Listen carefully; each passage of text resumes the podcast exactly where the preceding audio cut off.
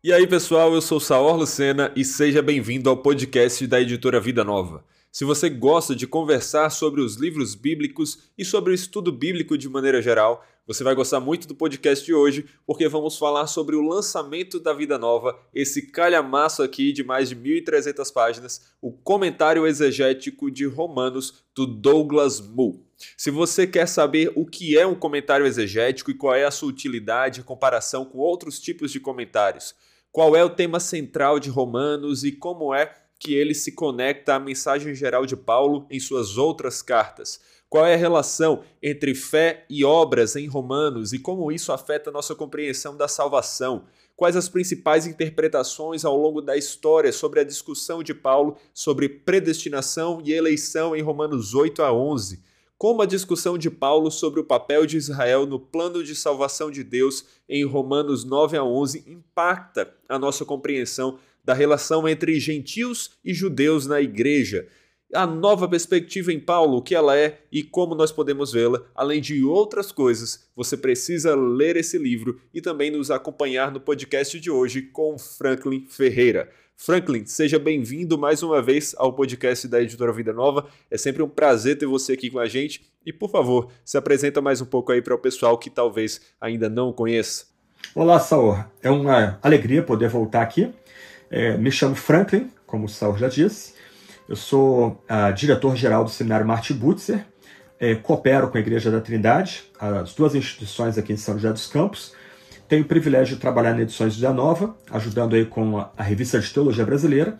E também sou algum autor de alguns livros que são publicados aí por essa editora. Inclusive esse aqui, né, Por Amor de Sião, é o último livro que saiu aí por Edições Vida Nova ano passado. Excelente. Inclusive, nós temos podcast sobre esse livro aqui, vale a pena conferir sim, sim. depois. Até porque ah, uma das perguntas que nós temos para fazer, pelo menos, sobre o livro de hoje, vai tocar um pouco do que você fala no, no livro, né, Franklin? Mas vamos então entrar aqui no assunto sobre o livro em si, esse calhamaço aqui que temos em mão, né? Uh, pense no, no livro grande, mas isso só mostra que temos bastante conteúdo para aprender sobre a Epístola aos Romanos. E aí, Franklin, aqui nós vemos que o comentário de Romanos é da série de comentários exegéticos da Vida Nova. E talvez essa palavra ainda não seja familiar a todos. Vale a pena a gente definir um pouco do que é exegese e qual a diferença de um comentário exegético em relação a outros tipos de comentários. Uhum. Saur, pergunta muito boa, até para dar um norte aqui, né, guiar a nossa conversa. Né? Excelente. É, geralmente, uh, nós temos comentários que são homiléticos ou devocionais. Isto é, comentário devocional é aquele comentário mais simples que visa já fazer aplicações do texto bíblico de forma direta né, para o leitor. Nós temos alguns, inclusive de romanos de língua portuguesa, e comentários é, homiléticos, só aqueles comentários, a, a Vida Nova, inclusive, tem uma série né, de Sim. comentários expositivos, né, são comentários que visam ajudar diretamente a pregação. Então, aquele, esse tipo de comentário já tem a divisão do texto de forma homilética. Geralmente, o texto analisado está dividido ali em três, quatro pontos. É, tra Trata-se diretamente ali, do foco central da passagem, sem muita elaboração no significado das palavras, contexto. Né? E a análise do texto pronta com aplicações para serem feitas no púlpito. Um comentário exegético tem um outro fim, ele é um comentário técnico. Então, o comentário exegético ele tem a preocupação, primeiro, com a gramática, né? o que o texto quer dizer de fato no seu contexto, ou seja, nós estamos aqui com comentários romanos, o que o texto grego, é, como o texto grego de Romanos foi usado originalmente pelos seus leitores, né? como eles perceberam o texto. Ou seja, a ideia aí é trabalhar o texto em termos de sujeito, verbo, predicado no, nas línguas originais, no contexto original, né, para depois aí pensar nas conexões do que o texto em si quer dizer com a teologia do próprio texto e a teologia do apóstolo Paulo. Né, para aí mais adiante, a depender do comentário, se pensar na ligação desses estudos é, gramáticos, filológicos, históricos, culturais, com a teologia sistemática e, eventualmente, com homilética também, mas o estudo da teologia sistemática e da homilética e da devoção não é a preocupação primeira de um comentário exegético. O que o comentário Sim. exegético intenta é oferecer uma massa de informações é, a respeito do texto bíblico, de como ele seria lido originalmente, né, à luz do seu contexto histórico-gramatical, cultural, social, etc, etc. Excelente. E se a gente olhar para algo que, que, talvez seja conhecido aí de quem está nos ouvindo, aquela questão do estudo bíblico indutivo, que é mais uhum. comum ao cristão quando está estudando a Bíblia, uh, esse comentário exegético seria correto dizer que ele está mais focado na fase da observação e da interpretação do que necessariamente do último passo, que é da aplicação, né? Mas até como no estudo bíblico indutivo, uh, são passos necessários e aqui nós temos Sim. uma riqueza de profundidade Sim. aqui em relação à observação e a essa interpretação que vai nos Exatamente. ajudar para finalmente chegar na, inter... na aplicação. E, e, e, muitas vezes essa, essa, esses primeiros passos aí que você colocou, né? É, vamos repetir para o nosso ouvinte fixar? Sim, observação, interpretação e aplicação é o OIA, né? Que o pessoal fala. É OIA, exatamente. Os dois primeiros passos, então, estão presentes nesse comentário exegético e em diálogo com outros comentários de Romanos também. E geralmente comentários mais técnicos, né?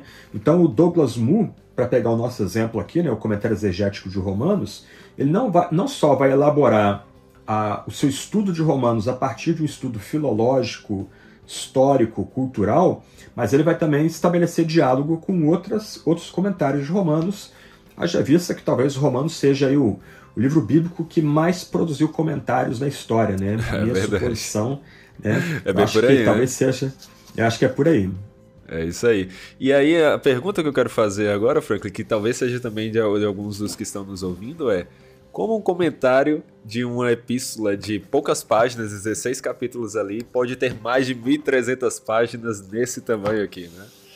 Por que isso? Eu acho que, é, acho que justamente pelo fato de que, eu não vou dizer que é o, é o livro mais importante da Bíblia, né? os luteranos diriam isso, né?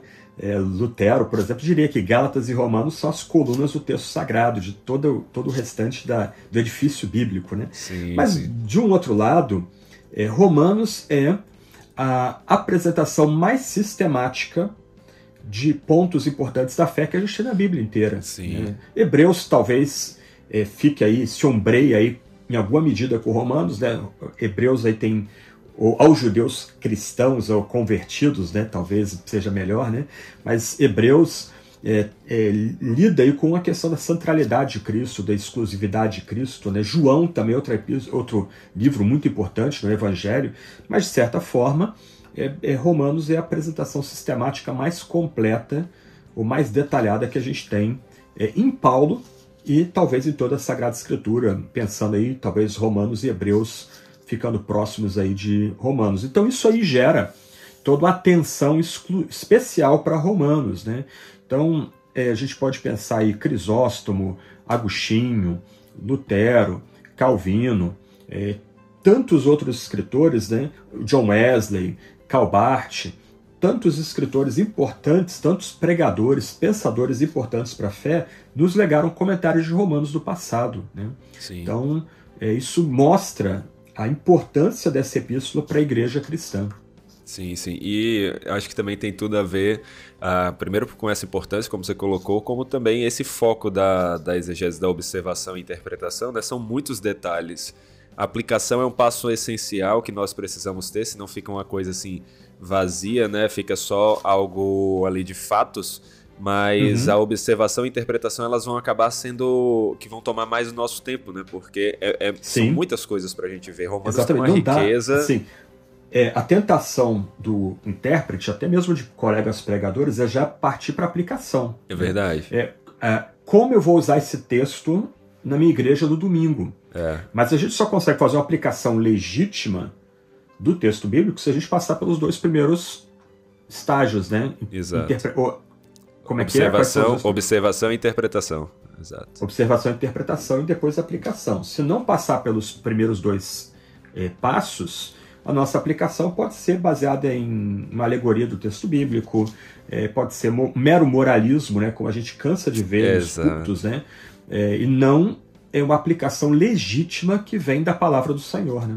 Exato, é, esse é o perigo e infelizmente é o que mais acontece em geral quando as pessoas vão ler a Bíblia. Elas pulam logo para aquela pergunta de Sim. como isso se aplica à minha vida, antes mesmo de Sim. entender o que o texto está dizendo, qual foi o propósito Exatamente. do autor, que é o que esse é, comentário aqui vai nos ajudar a perceber. Né? É, um ponto, Saor, que é muito complicado, a nossa aproximação do texto bíblico é basicamente, é, como é que eu diria? É uma, uma aproximação utilitarista, por assim uhum, dizer, né? Sim. A gente quer a palavra do Senhor para o dia, a gente quer a direção do Senhor para a nossa vida, a gente quer saber o que, que Deus tem a dizer para nós e tal e tal situação. Quando, na verdade, antes da gente ir ao texto para receber uma, uma direção, o que for, a gente tem que ter um senso de encantamento com o próprio texto. Sim. Se a gente tem esse senso de encantamento com o próprio texto, então a gente vai querer entender o significado das palavras, o seu contexto, cultura. Aliás, eu não estou nem apelando aqui à questão da inspiração. Sim. Né? Porque se nós cremos que o texto é inspirado, então a gente tinha que amar cada iota do texto, né? Cada Exato. vírgula, cada tio do texto devia ser amado pelo cristão. Inclusive Levítico, inclusive. Exatamente, Levíticos, números, Primeira é Crônicas, né? Quer dizer, então, a, antes a gente querer receber a palavra do dia para gente, que é importante, né? A direção do Senhor, o conforto, uma exortação, a gente tem que ter aquele senso de encanto. Nossa, nós estamos entrando na presença do Senhor. Essa é a palavra de Deus, né? Ela é Exato. como mel, ela é pão, né? É, mas ela também é um martelo também que é, esmiuça a gente. Né? Então a gente, infelizmente, nós perdemos esse senso de encanto. Que aí, Saur, tem uma questão. Por que ler um comentário dessa grossura? Sim. Né? É, acho que muitos nossos ouvintes gostam de futebol. Né? Olha então, assim, é, quando o nosso time ganha, né, e às vezes uma vitória dramática. Qual é seu que, time, Franklin? Quando... Ah, não vamos tratar disso nesse, nesse momento aqui. É, meu time carrega a cruz de Cristo no peito. Não a cruz de Malta. Né? Tá é a cruz de Cristo. A, a, o símbolo do Vasco da Gama é a cruz de Cristo, né? associada às cruzadas e Vasco da Gama, né? e a descoberta aí da, do, do caminho para a Índia, etc. Né? Mas isso é tá vamos, vamos, parar por aqui, que agora parece que está se recuperando o time, mas vamos voltar para o Eu tenho que fazer um podcast depois colocando você e o Jonas para falar de futebol aqui também. Mas, rapaz, assim, é, as duas torcidas são irmãs, são apoiadoras, né? É, Inclusive, frente ao estádio do Palmeiras tem um bar é, que homenageia o Vasco da Gama. Isso é Olha é uma só. história muito antiga de parceria das duas torcidas, coisas de década de 50, tá? Mas então, Saúl, Sim. a gente gosta de futebol. A gente tá, começou a falar de futebol aqui, se é, deixar a gente não para, né? Daqui a pouco eu vou querer saber seu time, quem você torce, eu sei que você gosta de basquete também, aí Exato. é outro caminho. Mas olha só, vamos lá. A gente está torcendo para o nosso time, uma decisão, e a, o, no final do jogo, nosso time faz um gol ali, e é, quando termina o jogo, dá aquela sensação de alívio, uma uhum. vitória dramática, heróica. A gente vai. O que, que a gente faz? A gente corre para a rede social e a gente vai ver, rever o gol. Se bobear, a gente vai rever o gol de outro ângulo e nós vamos ter aquela alegria de conversar, a gente vai querer zoar o, uhum. o, o, amigo que torce para outro time, e o amigo que torce para outro time vai, vai tentar re, dizer: olha, puxa, mais um pouquinho o goleiro tirava aquela bola, faltou tocar na bola desse jeito, tá?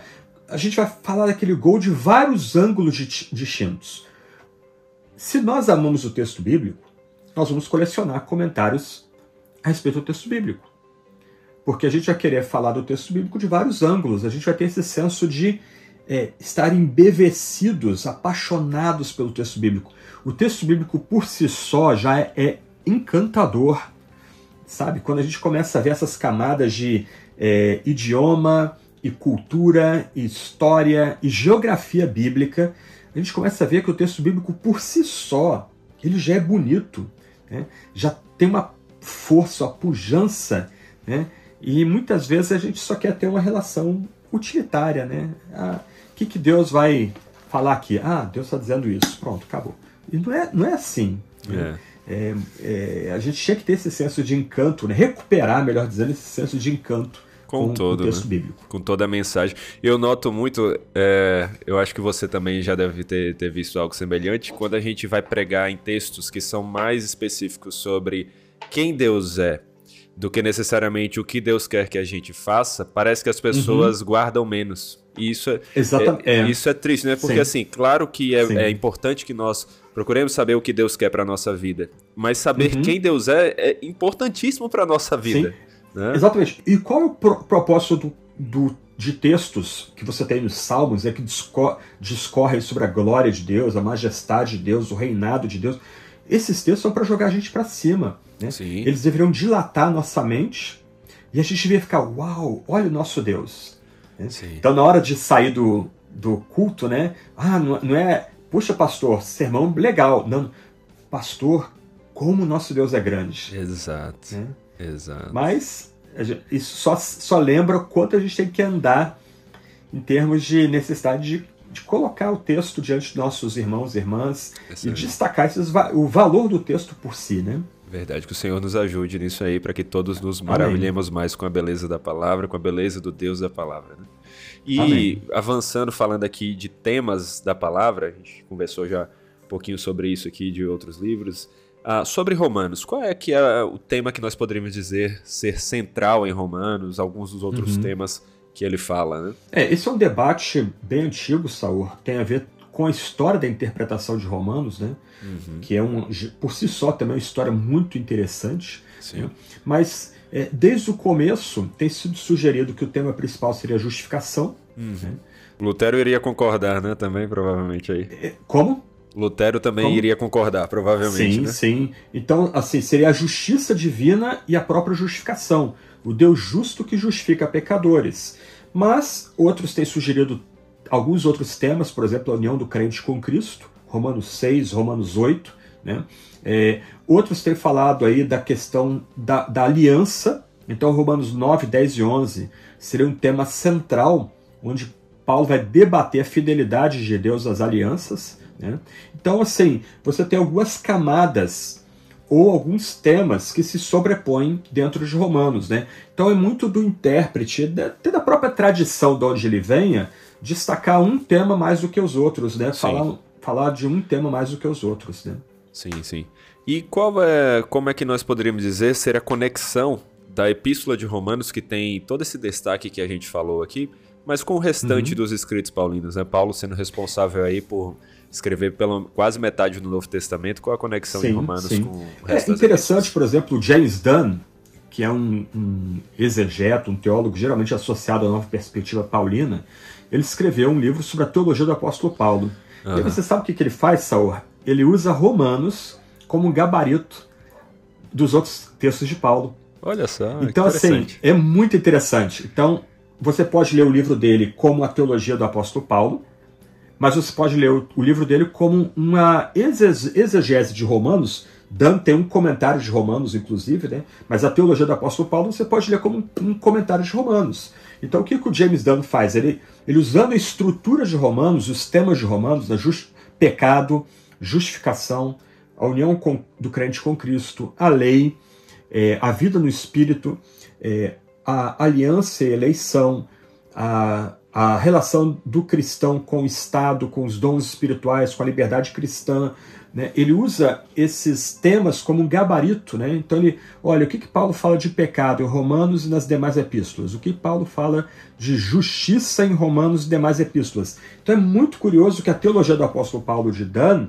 É, é ele está usando Romanos ali como ponto de partida para sistematizar a teologia do grande apóstolo. Né? Sim. Então, é, pegando esse gancho, é, se Romanos é a apresentação mais completa da teologia do apóstolo Paulo, do outro lado, essa teologia é ampliada e, e, e desenvolvida nas demais epístolas do grande apóstolo. Aqui a gente vê então a amplitude e a profundidade de Romanos, mas também como todos os escritos de Paulo vão se complementar, se desenvolver e na verdade como todo o cânon bíblico ele tem Exatamente. a somar sobre o ensino de Deus para nossas vidas. E, e, o ponto aí é da harmonia, né? Sim. O Dan é muito cuidadoso em mostrar como pode haver um desenvolvimento, mas não a contradição dentro dos escritos do apóstolo. Né?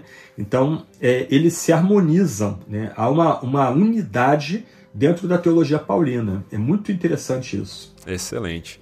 E pegando aqui nessa, nesse tema central que a gente destacou, né? Provavelmente ser a justificação. Falando da justificação, da questão da relação entre fé e obras em Romanos, ah, como é que isso afeta a nossa compreensão sobre a salvação, sobre, de acordo com o ensino de Romanos, né? E como isso se relaciona com as demais visões sobre justificação e santificação. Ok, Saul, esse é um ponto que tem a ver com a, até a própria história da interpretação de Romanos. Sim. Né? Porque até a Idade Média, a, a, justificação e o justificar em Romanos era entendido como um processo. Uhum. Justamente porque, até a reforma, a, a Igreja Ocidental lia Romanos em latim. Né? Os, hum. os clérigos, os estudiosos, eles não liam Romanos diretamente no grego. Tá? E, por causa disso, né, a ideia de justificação em Romanos foi traduzido como justificare, e nos comentários latinos, a ideia ali que foi destacada é que a pessoa vai sendo justificada progressivamente. Ah, então, durante a patrística, durante a Idade Média, a ideia da justificação não era visto como um ato uhum. de Deus tornando ou declarando justo o pecador. Sim. Então, é, durante a Idade Média, é, com talvez uma exceção, Juliana de Norwich, né, uma mística é, é, da Igreja é, Ocidental, né, a, a, maior parte dos comentaristas de Romanos, inclusive o próprio, o próprio Agostinho, eles entendiam a, a relação de fé e justiça como um processo, uhum. onde o cristão vai progredir, progressivamente vai se tornando justo. E em Agostinho, e na teologia medieval não se via incompatibilidade entre essas noções de progresso na justiça e predestinação e eleição. Interessante. O ponto para é o ponto de, da teologia medieval é que ainda que o fiel seja predestinado para a salvação, ele nunca vai ter certeza da sua predestinação, porque ele é progressivamente justificado. Aí vem Lutero. Lutero foi criado nesse ambiente. Sim. Só que Lutero, por conta do ambiente aí da, da, do, do Baixa Idade Média, da Renascença, ele foi instado a fazer o salto. Uhum. Em vez de só ler e debater o texto à luz do latim, ele foi instado a ir direto ao texto grego. Erasmo, algum tempo antes, havia preparado uma edição crítica do texto grego do Novo Testamento, foi muito famosa e muito importante aí nos primórdios da Reforma. E Lutero, estudando Romanos nas línguas originais, ele percebeu que quando Paulo fala em Romanos de justificar, Paulo está falando de santificar, porque esse era o problema da interpretação Sim. de Romanos até então. Justificação e santificação eram vistos como sinônimos. E a ideia é que a justificação, então, era tomada como um processo Sim. onde o fiel não teria certeza da sua salvação. O que Lutero vai perceber no seu estudo de Romanos à luz dos originais é que justificação não é sinônimo de santificação. São atos distintos que o Espírito Santo concede ao fiel. Sim. E o que, que ele vai entender é que a justificação é um ato e a santificação é um processo. E a justificação é um ato recebido pela fé somente. Ou seja, quando o crente descansa no sacrifício de Jesus, que é ressaltado em Romanos 3, o que acontece é, como Lutero vai dizer, é uma troca injusta. O nosso pecado é colocado à conta de Jesus e por isso ele é moído no madeiro. E quando nós cremos em Jesus, ou seja, confiamos exclusivamente em Jesus, a perfeita obediência de Jesus é colocada em nossa conta. E aí o fiel é declarado justo. Ele é Sim. é considerado a partir daquele momento como se nunca tivesse pecado. E aí, no caso de Lutero, a fé vai ser ativa no amor. Ou seja, uma vez que a pessoa creia somente, essa fé vai ser demonstrada em atos de amor sacrificial ao próximo. No comentário de Calvino, de Romanos, que eu tenho aqui em cima, né, na minha prateleira, é, Calvino vai ser mais é, fiel ao texto e mais preciso do que Lutero. É, Calvino vai elaborar a ideia de que aquele que crê e foi justificado, ele agora é santificado, isto é, ele experimenta a regeneração interna, Romanos uhum. capítulo 6, mas essa regeneração vai levar esse crente a ter uma nova vida, Romanos 8, uma, uma vida sobre, sob a lei, né? a lei sinaítica, a lei do Sinai, mas é uma, uma lei que agora foi colocada em nosso coração. Aí tem a ver também com o cumprimento das expectativas de um novo pacto lá de Jeremias, de Ezequiel, né, de Isaías, né, um novo pacto interno, um novo pacto do Espírito. E aí, é, segundo Calvino, nós estamos agora entrando nessa nova dimensão que foi antecipada pelos profetas lá no Antigo Testamento. Então, essa, essa, essa, essa noção da fé e, e salvação, né, fé e obras, fé e graça, ela é central em Romanos. E, por isso, a partir da reforma, Romanos se torna um livro importantíssimo para a tradição protestante, na medida que a tradição protestante descobre, a partir de uma exegese de Romanos, que justificação é diferente de santificação. Justificação é um ato recebido pela fé somente, e esse ato já é suficiente para nos colocar numa nova relação com o nosso Salvador. Sim, é uma visão mais legal, né, jurídica de, de justificação, como uma declaração Exatamente, do juiz. Né? Que está presente em Romanos capítulo 3. Né? Uhum. A, aliás, a linguagem de Romanos 3 remete a gente não só ao tribunal, mas ao mercado de escravos e ao próprio sacrifício. Romanos 5 remete a gente às relações familiares, reconciliação. Né? Então, justificação, redenção, propiciação, reconciliação, que são palavras riquíssimas para descrever o que Jesus oferece ao que crê na cruz, né? elas estão presentes em Romanos e o Douglas Moo vai trabalhar o significado dessas palavras no seu comentário aqui de Romanos 3 e Romanos 5. Né? Rapaz, eu confesso uma coisa, a, o estudar o significado das palavras, a etimologia, é uma das coisas que eu acho mais interessantes. Às vezes a gente mais tem que tomar até cuidado, né, com, com o erro, Sim. uma falácia exegética que é, ah, o significado original é exatamente o que está aqui, né? Mas é muito gostoso ver a história do desenvolvimento sim, sim, do, do significado das palavras. E, e a gente volta àquela questão que a gente falava no começo, né? É, isso por si só já deveria causar um senso de deslumbramento da gente. Sim. Nós estamos entrando num livro aí com dois a três mil anos de história, Sim. pensando em Antigo e Novo Testamento, né? Sim, um sim. baita de um privilégio. Nós estamos lidando com um texto clássico do Ocidente e também do Antigo Oriente, né? E aí é, essa descoberta do significado, ah, justificação, é declarar justo, é o Deus justo que nos torna justos pela fé somente. Né? A santificação, o que é a santificação? A união do crente com Cristo, a reconciliação. Né? Essas palavras, o entendimento dessas palavras é iluminador em termos de estudo do texto sagrado. Com certeza. E ainda focando no significado da justificação, não só como palavra, mas como a doutrina, o ensino bíblico sobre isso, a gente, você enfatizou, né? Nós, segundo as Escrituras, segundo Romanos, nós vemos que a justificação é pela fé somente. Mas uhum. uh, não é bem isso que a gente vê nas outras religiões em geral, né? Por que que, uhum. como, como a justificação bíblica difere das outras religiões, dá uma aprofundada nisso, e por quê? Né? Por que que nas outras religiões okay. vemos um outro processo? Então, pensando em termos de Romanos 3, sobretudo, né? Romanos 3, ela, ela por assim dizer, ela faz a, a, a escrita no chão, né? Risca o chão, né? Porque a, praticamente toda religião fala de salvação, Sim. Mas a grande diferença é que nas outras religiões a salvação se dá por uma cooperação entre o ser humano e a deidade. O ser humano pode aplacar a deidade de alguma forma. Né? Romanos, sobretudo, lembra que Deus resolveu um problema que nós não tínhamos como resolver. Né? Nas outras religiões, por exemplo, é necessário que o fiel esteja constantemente oferecendo sacrifícios para a deidade. E por que o fiel tem que estar constantemente oferecendo sacrifícios para a deidade? Porque, como o ser humano é finito, o sacrifício que ele oferece para a deidade é de valor finito, para satisfazer uma, uma, deidade que é infinita. Né?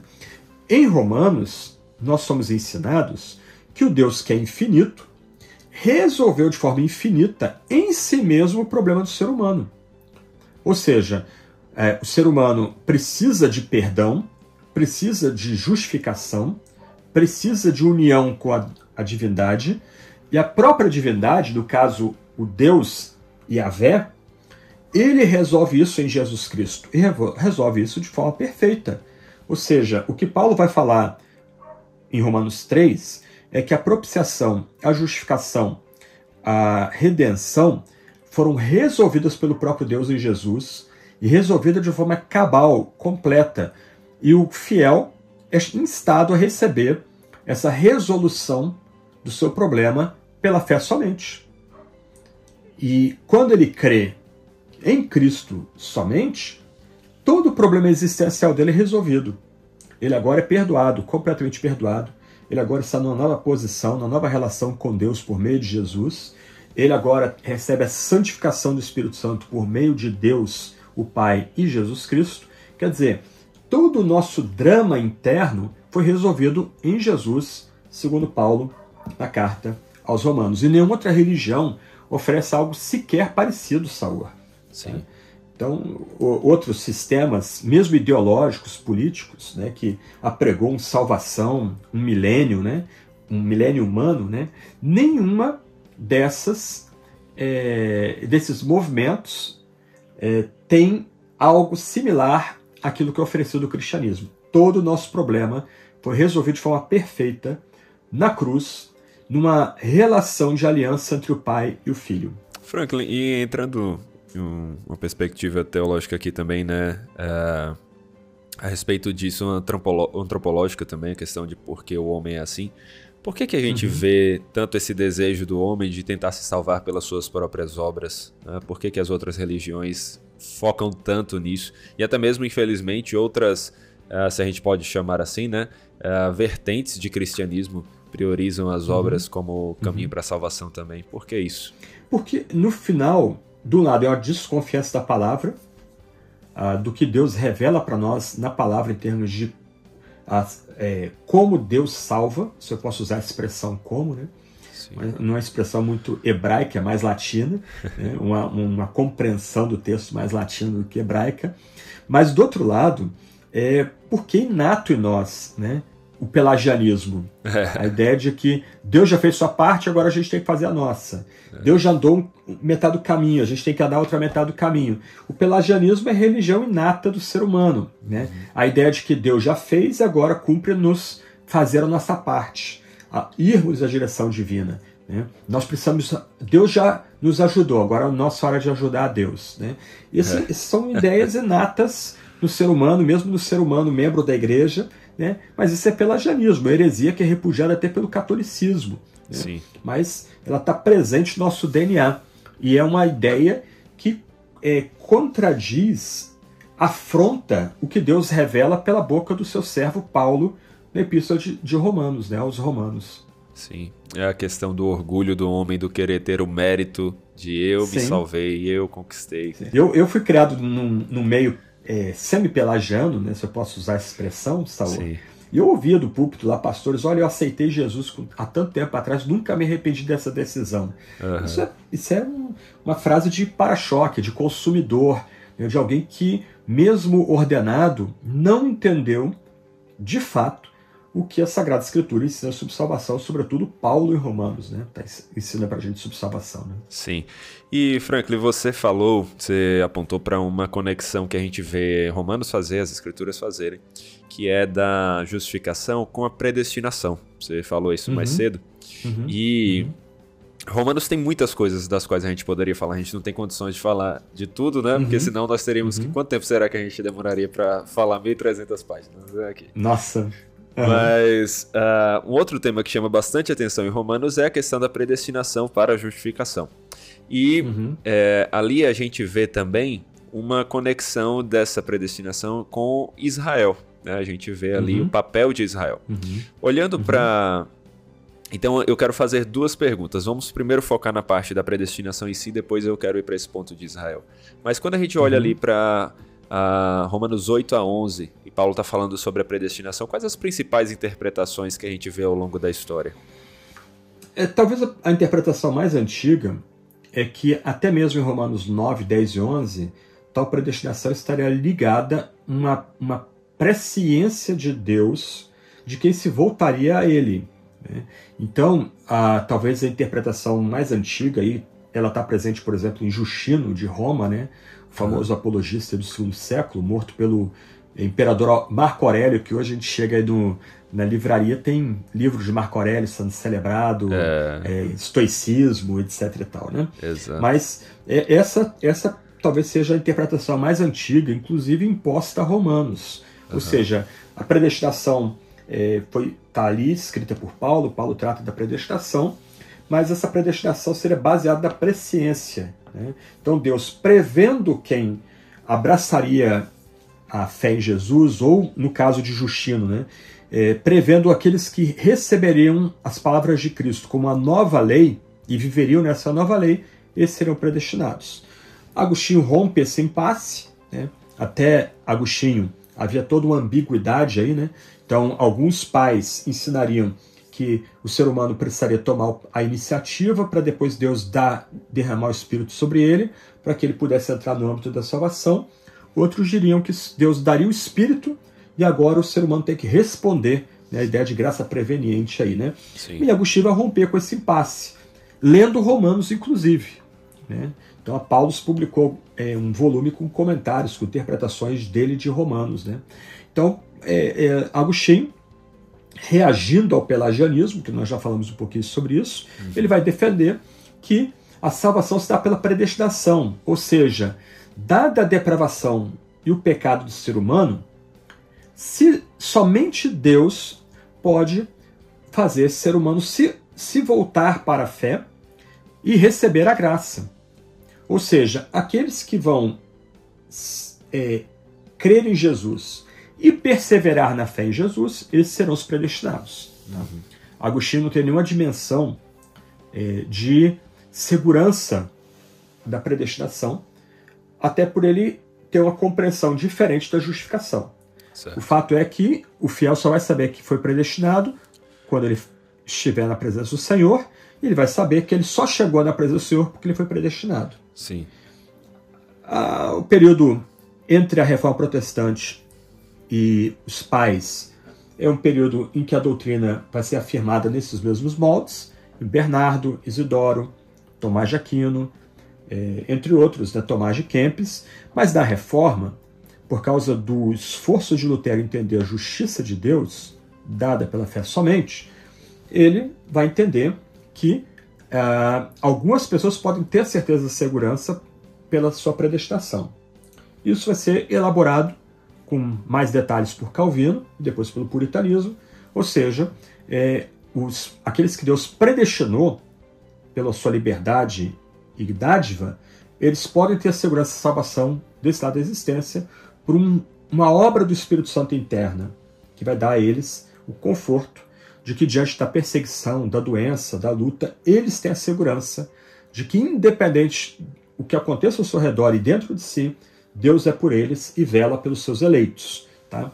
E mais adiante, por exemplo, em Wolfhard Pannenberg, surge uma ideia da, de uma eleição coletiva, ou seja, é, Deus é soberano, Deus elege quem quer, ela é baseada na onipotência divina, na liberdade divina, mas o que Deus elege é uma classe, não pessoas. Uhum. É uma tentativa de romper o que seria um impasse entre uma visão baseada na pura presciência, que também não faz perguntas mais densas, né? Do uhum. tipo, é, se Deus prevê quem vai ter fé nele, quem que coloca a fé no coração daquele que veio ter fé? Exato. Pode cair, você concorda que pode cair uma questão de, um, de, uma, de algo meritocrático, né? Algo ali que é um pode mérito ser. meu ter a, a, fé. A depender da ênfase que vai se dar à resposta humana, que vai é, é, informar a Deus, né, por assim é. dizer, pode se cair num algum tipo de é, salvação pelas obras ou por cooperação, alguma coisa desse gênero, né? Mas em linhas gerais seriam as três formas é, mais básicas aí de interpretar a carta. Né? E o que você tem que perguntar para Pannenberg, né, para aqueles que seguem a posição de Pannenberg, é: poxa, mas Deus só vê uma classe, Deus não, não, não consegue divisar quem vai fazer, quem vai pertencer a essa classe eleita, que é a igreja? Né? Então são perguntas que são feitas nesses debates. Né? Tem a posição de Calbart, né, que não é muito usual né? Mas que Bart entendeu que na ressurreição toda a humanidade foi eleita. Hum. A, o grande dilema para Bart é porque nem todos daqueles eleitos respondem apropriadamente ao chamado divino na pregação e no anúncio de Jesus. Mas a posição de Bart é só dele. Eu, é, por, talvez pouquíssimos teólogos tenham repetido a posição de Calbart. Entendi. É um assunto que ainda poderíamos aprofundar bastante, né? Daria para a gente fazer um podcast só sobre essa questão da predestinação. Com certeza. É, uma outra posição, Saul, é, que aí só para mencionar Sim. aqui também, né? Até para provocar os nossos ouvintes aí, é a posição associada ao molinismo. Né? E o curioso é que mais recentemente, é, é, eruditos têm sugerido que Armínio não seria arminiano, ele seria molinista. Olha Ou seja, só. a ideia do conhecimento médio que baseia, informaria sobre sua compreensão da predestinação e da eleição. Né? Sim. Né?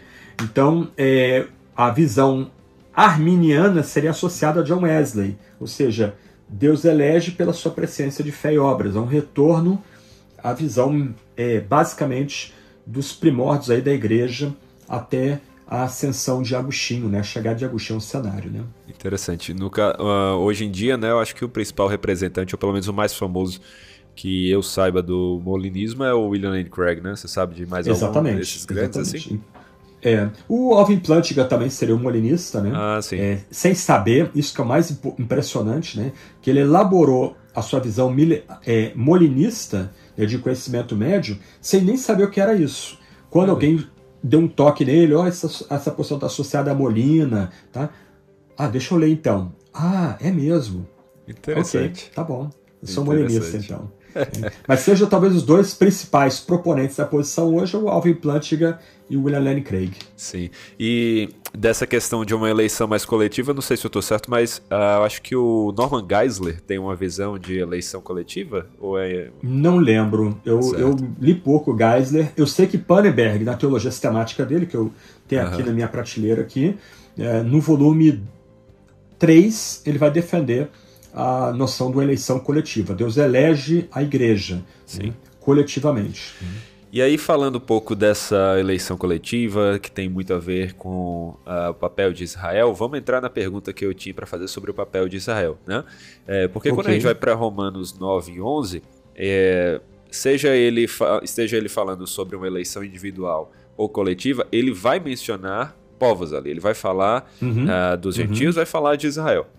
E aí, uhum. é, eu acho que esse é um dos outros pontos mais debatidos de Romanos. Né? O que é que Romanos uhum. 9 a 11 está falando sobre o papel de Israel no plano de salvação uhum. de Deus e uhum. qual é a nossa uhum. relação, a nossa compreensão da relação entre judeus e gentios na igreja. Então, como é que a gente pode okay. ver isso? Isso aí tem a ver, inclusive, então, com o seu livro aí, né? Exatamente. Então, Saul, aqui no meu livro, eu vou ter uma sessão que eu vou debater Romanos 9, 10 e 11.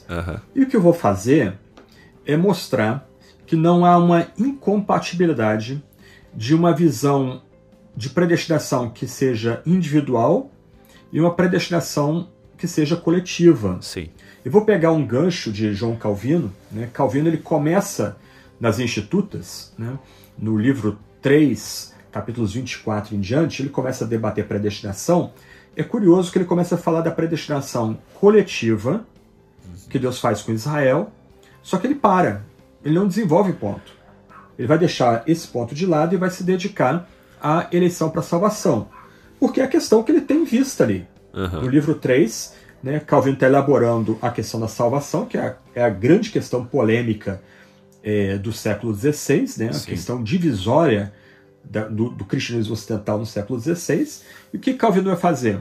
Ao elaborar que a salvação é dada exclusivamente pela graça, é baseada na liberdade divina, na dádiva dadivosa, né? se é pela eleição é por graça, para parafrasear Romanos 11, né? Uhum. Então, é, seguindo Romanos, Calvino vai tirar doutrina, o debate da predestinação da providência divina, no livro 1, e joga para o livro 3.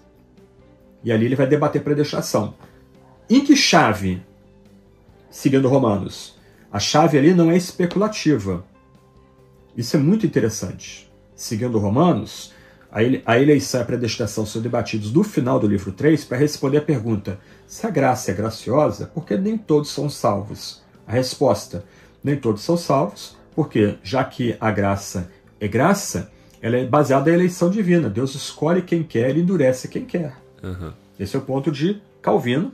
E me parece ele está sendo fiel a apóstolo Paulo em Romanos. Uhum. Porque no, na ordem do debate, Romanos 9 a 11 fecha todo o debate sobre a, lei, sobre a graça. Uhum. Então, para a graça ser graça, ela tem que ser livre. Tem que ser da, dada, concedida graciosamente, ou seja, baseada na predestinação soberana e na eleição dadivosa, graciosa. Né? Aliás, o próprio debate de Paulo sobre a adoção em Romanos pressupõe eleição. Se a adoção é baseada na presciência, em algo que a gente faça e por isso Deus nos adota, acabou o milagre da adoção. É. Nós somos adotados baseados por causa da graça divina. Deus quer adotar a gente porque quer adotar a gente. Pronto, tem outra resposta. Uhum. Que é o ponto suscitado em Deuteronômio, capítulo 7. É o ponto suscitado em Isaías 40 e seguintes. A eleição de Israel é baseada na liberdade divina, na soberania divina na graciosidade divina. E aí entra o segundo ponto, Saur. A eleição individual não contradiz a eleição corporativa. Uhum. E aí entra um ponto. Se Deus abandonou Israel, Deus abandonou a sua eleição?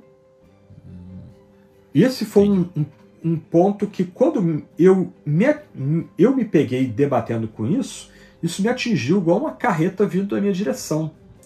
Porque a ideia de que Deus abandonou Israel coloca um estresse dentro da própria eleição e da própria salvação. Ou seja, a eleição e a salvação podem ser perdidas? A resposta de Paulo, em Romanos 9, 10 e 11, numa segunda camada de interpretação, é um sonoro não. A eleição de Israel não é invalidada. Deus não abandonou Israel. E Paulo vai trabalhar isso detalhadamente em Romanos 9, 10 e 11, misturando como num cordão a, a eleição do indivíduo e a eleição da nação. Ambas estão interconectadas. Deus elege Jacó e aborrece Esaú. Deus elege Israel. Deus endurece Israel. Deus vai trazer Israel de volta porque os dons de Deus não são revogáveis. A eleição divina não é revogável. A eleição é baseada na graça, não nas obras a esperança para Israel. E Mu vai trabalhar isso no seu, nesse comentário aqui, de forma muito detalhada, muito rica. Ou seja, Israel, no plano divino, na soberania divina, isso é assustador, né? Uhum. Israel é momentaneamente endurecido, para que gentios sejam enxertados no único povo, na única árvore, na única oliveira. Uhum. E quando o número dos gentios estiver completado, Deus graciosamente vai se voltar para Israel e vai reenxertar os galhos que foram abatidos de novo na única oliveira, e aí virá o fim. Todo Israel será salvo e aí virá o fim. Então parece que na estrutura de Romanos, Romanos 9, 10 e 11 funciona de várias formas, e a gente não precisa, né, entrando no mundo bíblico, a gente não precisa usar ou ou. Sim. É e e e. Então, Romanos 9, 10 e 11 funciona no primeiro nível para fechar o argumento dos capítulos anteriores, ou seja, nós só chegamos à justificação, à reconciliação, à propiciação, à justificação, à redenção, por causa da livre obra divina na eleição. Somente os eleitos vão chegar a ter fé que os conecta a Cristo para que eles sejam justificados, redimidos, propiciados e reconciliados. Somente a eleição é que nos assegura nossa união com Cristo e nossa vida no Espírito. E Paulo começa a tratar de eleição justamente no capítulo 8, onde ele está tratando da vida no Espírito. Né? Aos que de antemão conheceu. O conhecer ali não é o pré-conhecimento frio dos gregos, é a intimidade, é a eleição íntima. Uhum. Aos que de antemão elegeu, a esses predestinou. Predestinou para serem conformados à imagem do Filho. Aos que predestinou, se justificou. Aos que justificou, glorificou tudo passado, tudo Sim. pretérito. Sim, então sim. Deus nos olha, por sua livre eleição, como obras acabadas, como obras encerradas. né? Deus já nos vê, Saul, eu, você, aquele que nos ouve aí, se já crê em Jesus, como homens e mulheres já, já glorificados. Amém. Isso é surpreendente em Romanos. né? E aí, do outro lado, Romanos 9, 10 e 11 funciona para mostrar que Deus vai permanecer fiel à sua eleição e sua aliança com Israel. E Paulo vai mostrar que não há dois povos, a igreja e Israel. Ou Paulo vai mostrar, não vai mostrar que Deus abateu um povo, Israel, e colocou outro povo no lugar que é a igreja gentílica. Não. Há um único povo, o Israel de Deus. E alguns galhos foram podados para que galhos estranhos fossem enxertados graciosamente, que somos nós gentios, e quando nosso número for completo, porque Deus é fiel à sua eleição com Israel, porque Deus é fiel com a sua aliança em Israel, a árvore vai ser frondosa de novo e aí virá o fim. Ou seja, em algum, algum momento no futuro, todo Israel será salvo. Então eu vou desenvolver isso no meu livro e Mu vai trabalhar bastante isso, Romanos 9, 10 e sobretudo 11. Né? Então aqueles que sugerem que Deus abateu uma árvore, Israel, para colocar outra árvore no lugar, a igreja, eles vão ter muita dificuldade de lidar com as citações de Israel em Romanos 11. Uhum. O que eu vejo, é Saul, é que muito comentarista até reformado, ele está trabalhando corretamente Romanos 9, Romanos 10, aí quando chegar Romanos 11, ele vai dar um cavalinho de pau ali. Né? Israel ali não é mais o Israel étnico. Uhum. É um novo Israel, constituído de judeus e gentios. Ou é um novo Israel que é a igreja, que não tem nada mais a ver com o Israel antigo. Mas espera aí. Então Deus não há perseverança dos santos para Israel? Ou não há eleição mais para Israel? A eleição de Israel foi abandonada? Como é que fica isso? Tem uma tensão aí. Sim. Que exegetas reformados resolveram. Mas aí os exegetas reformados atuais, focados no novo calvinismo, né, o neocalvinismo holandês, não conseguem resolver esse tipo de tensão. Sim, esse é um ponto bem interessante. Acho que essa é uma questão que a gente deveria aprofundar mais, né? Ultimamente, uhum, uhum. É, eu vejo mais pessoas fazendo questionamentos a respeito disso e isso é, é importante para a gente. E um Com outro certeza. ponto, a gente, como, falou, como falamos, né, não, não teremos condições de falar de tudo, mas o último ponto que eu acho que a gente não poderia passar aqui no comentário sobre Romanos é a nova perspectiva em Paulo né? Uhum, que é uhum. a NPP é muito debatida na atualidade, inclusive no uhum. Brasil com a vinda de Sim. alguns livros do N.T. Wright e tudo mais. Sim. E aí, uh, o que é que nós podemos falar? O que é nova perspectiva para quem não está familiarizado e o que é que nós uhum. vemos dela aqui nesse comentário do Mu ou em Romanos em geral? Ok. É um, é, é, esse é um, é um debate mais técnico, Sim. que toca mais os exegetas, os, os hermeneutas, né? Uhum. É, mas chega no púlpito e chega nas nossas igrejas. Sim. A grande tragédia, o grande lamento, em primeiro lugar, Saura, é o seguinte: nós, durante décadas, talvez mais de 100 anos, nós somos o protestantismo sem reforma aqui no Brasil. Então, muitas vezes a salvação era resumida apenas a aceitar Jesus e ir para o céu. É. Tá? Então, eu fui criado no meio batista, é basicamente isso aí. Todo domingo à noite, é a necessidade de aceitar Jesus, tomar a decisão por Jesus, seja homem, vem à frente. Uhum. Né? Quem vai ser o primeiro? E, ah, uma vez salvo, salvo para sempre, então você está na vida eterna. Pronto, não tem mais nada. Nem entre a, o aceitar Jesus e a, e a, vida eterna tem alguma coisa. Né?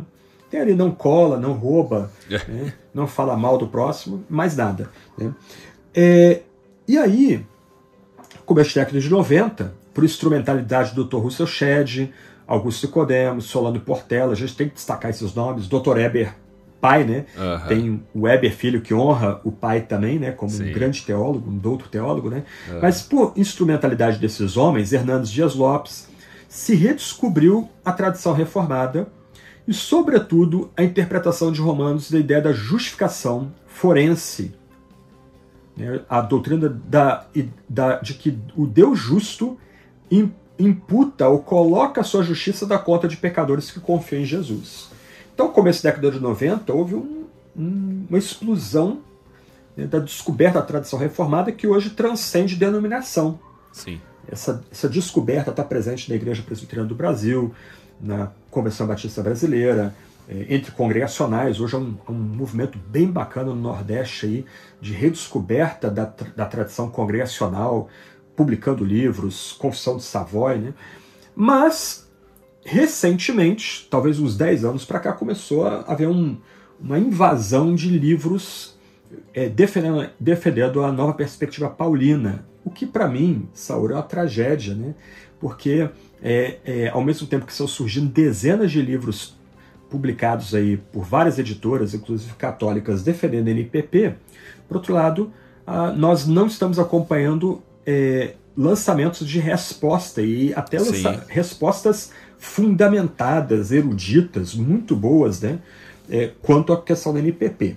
Mas é, noves fora, né, o que a gente pode lamentar é que uma igreja que durante tanto tempo não teve acesso à riqueza da justificação pela fé, agora vê a descoberta da justificação sendo colocada em xeque pela NPP. E o que é a NPP? A NPP é o esforço de retrabalhar a justificação segundo seus proponentes, os seus próprios termos. Né? Quem são os proponentes da nova perspectiva? O primeiro é o E.P. Sanders, uhum. tá? depois uh, uh, N.T. Wright, uhum. James Dunn, uhum. talvez sejam os mais famosos, aí, os mais importantes. E a NPP não é um movimento monolítico, preciso dizer. Tá? Dentro da NPP há diversas variações. Por exemplo, você lendo N.T. Wright, você vai notar que, do lado, N.T. Wright reconhece o Sanders como um inovador, mas vai ter críticas, e críticas até duras, ao Epi Sanders. Né? E só para dar um exemplo aqui, não é um movimento é, monolítico ou confessional, não é um sistema, né? eles não tentam oferecer o um sistema. O que, de diversas perspectivas, o N, a NPP, na perspectiva paulina, intenta é oferecer uma, uma, uma nova leitura do tema da justificação em Paulo. Então, enquanto a literatura antiga frisava a justificação como dentro, estando dentro do âmbito da salvação, da soteriologia, a NPP vai destacar a justificação como dentro do âmbito da eclesiologia, uhum. ou dentro do laos, dentro do âmbito do povo divino. Uhum. Ou seja, enquanto na tradição luterana e calvinista antiga se entendia que a justificação é o ato de Deus colocar a sua justiça na vida do crente, e agora o crente está vivendo em novidade de vida, numa nova posição, a NPP vai frisar que a justificação é o que nós somos enquanto estamos já no âmbito do povo de Deus. Tá? Então, para a NPP, as doutrinas da aliança, sobretudo, mas também da eleição, são mais importantes, são mais determinantes que a justificação. Então, aquele que está na aliança é justo. Aquele que está fora da aliança não é justo. Tá? Então, a justificação não tem a ver com uma imputação da justiça, a justiça de Deus sendo contada em nossa conta ou colocada sobre nós em nosso favor. A justificação na NPP não tem a ver com o pecador de um lado, Deus que despreza o pecado do outro, Cristo no meio, se interpondo. Né? E Deus Santo nos vendo por meio de Cristo e nos tratando como homens e mulheres totalmente justos por causa de Cristo. A NPP não, não tem nenhum, nenhum interesse. A NPP entende. Antes nós vivíamos no império das trevas, fomos levados ao império da luz. Nós estamos agora entrando na aliança graciosa e se nós vivemos na aliança graciosa, nós somos agora contados como homens e mulheres justos. A minha desconfiança, Saur, Sim. é que a NPP tem um viés ecumênico. Ela é, ela, é, ela é desenvolvida dentro do campo protestante, sobretudo episcopal e metodista. Uhum. Tá? E, de certa forma, é, essa noção da justificação acaba, involuntariamente ou não, não estou dizendo que N.T. Wright, sobretudo, ou James Dunn são ecumênicos, querem uhum. acabar com as divisões entre denominações, né? mas, de certa forma, NPP cria um campo comum com a própria teologia católica da justificação Sim. na atualidade. Sim, né? sim. Aliás, esses debates nos remetem àquele acordo né, de diálogo interconfessional que foi feito entre, entre luteranos e católicos década de 90 na Alemanha, e que eles vão declarar, lá naquela altura, que a, a pedra de tropeço entre protestantes e católicos foi removida. O documento evita falar da justificação imputada, da justificação forense. Uhum. O documento vai gastar bastante tempo falando da justificação interna. uhum. mas não da justificação externa que, é, que coloca o fiel numa nova relação com Deus agora. Então, NPP tem bastante material de valor, tá? É, não dá, não, nós não temos como jogar fora ou descartar NPP, né? Ela Sim. traz um, uma série de textos muito importantes para a interpretação do Novo Testamento, sobretudo quando coloca o Novo Testamento no seu contexto sociocultural, linguístico, que é o judaísmo do Segundo Templo. Uhum. Né? A NPP pode ser de ajuda nesse, nesse contexto, né? apesar do que alguém brincou, que algumas vezes a NPP leva tão longe o seu interesse em colocar o Novo Testamento no seu contexto que poderia ser re resumida a NPP como solo contexto e não solo escritura. Né? Ah, isso é uma brincadeira de ter sido feita no exterior. Né? Uhum. É, ou solo a tradição e não solo a escritura. Porque muitas vezes ah, as descobertas têm sido feitas do contexto do, do âmbito do cristianismo do, novo, do primeiro século depois de Cristo são até mais destacados do que o próprio texto bíblico. Tá? Ah, dada a fascinação que esse estudo filológico, histórico, cultural é, cria em quem estuda a Bíblia. Né? Mas então, se de um lado não dá para jogar fora a NPP, descartar a NPP, até porque, por exemplo, a N.T. Wright está dentro do âmbito do protestantismo histórico, tem escrito muito, muitas coisas de valor. Né? Uh, eu vou publicar na Teologia Brasileira um texto dele sobre a questão aí da homossexualidade, questão é, contemporânea tensa, né? E é muito interessante o que ele escreve sobre o que a Bíblia realmente afirma quanto à questão é, de união civil, pessoas do mesmo sexo. Então, eles têm material de valor e sim, material sim. muito bom. Só que do outro lado tem que ser lido com cautela, sobretudo quando a gente vai pegar um comentário de Romanos, né, de N.T. Wright, ao tratar Romanos 3, Romanos 4, ele tem a agenda dele. Sim. E a agenda dele é tratar a justificação não no âmbito da soteriologia da salvação, mas do âmbito da eclesiologia ou do povo de Deus. Muito bom. Resumindo, temos sim muita coisa para discutir sobre Romanos, sobre Com certeza. as e escrituras de maneira o geral. Douglas Moore trabalha essas questões aqui, tá? Exato. Ele, esse comentário aqui pode ser considerado o melhor comentário de Romanos da atualidade, tá? Em inglês ou alemão. Olha aí. É, e ele vai trabalhar bastante aqui a NPP sobretudo Romanos 13 e 4, Romanos 9, 10 e 11, respondendo aos desafios que a NPP coloca diante de nós. Tá? Excelente. Então vai responder aí as principais dúvidas que nós temos e ainda muitas outras que a gente não falou aqui. E para quem é esse livro? É só para acadêmicos? Para quem é esse livro aqui? Ah, eu diria, Saur, que é uma obra imprescindível para pastores. Okay. O Renato está pregando, o Renato Vargas, é um grande amigo meu, está pregando Romanos, uhum. e ele está se servindo desse material para pregar. Ele, inclusive, ele gravou um vídeo recomendando o comentário do Moon. Ele está entrando no Romanos 9 agora, nas pregações dele, ele coloca lá no Telegram, lá no canal dele de Telegram, Telegram né, as pregações dele de Romanos, uhum. ele está expondo Romanos. Então, pregadores vão ter um manancial aqui, isso aqui é um banquete para pregadores. Sim. Tá? Mas membros da igreja que é, amam a Bíblia como a gente deveria amá-la, né? Sim. Ou seja, a gente está debatendo futebol, a gente vai falando daquele gol sobre vários ângulos, vai querer ver o vídeo de vários ângulos, vai para a internet. Ah, será que alguém pegou lá no Twitter, lá de trás? Né? Olha que gol, como foi bonita a batida na bola. A gente tem que ter esse mesmo amor pela Bíblia. E aí a gente vai devorar um livrinho desse aqui. Né?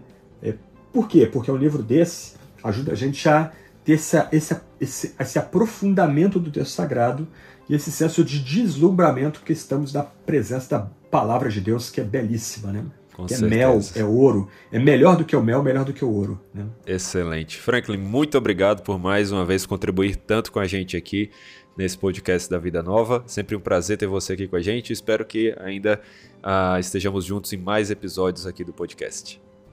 Alegria toda minha, Saor. Muito obrigado aí pela, pela essa oportunidade de nós conversarmos sobre esse livro tão precioso que é o comentário exegético de Romanos, Douglas Moo, o melhor comentário do seu tipo que nós temos na atualidade. Excelente. E você aí de casa que nos acompanhou, gostou da conversa, tenho certeza que você vai gostar muito então do que você vai encontrar aqui nesse comentário. Afinal, aqui ah, você pode perceber um aprofundamento maior que nós não temos condições de fazer no podcast. Mas se você tem gostado também dos podcasts de maneira geral, então recomende, compartilhe com outras pessoas para que elas aproveitem desse bom material que a Vida Nova tem produzido por meio dessas conversas sobre os livros excelentes que a Vida Nova tem lançado. É isso aí, fiquem com os próximos episódios e até a próxima. Valeu!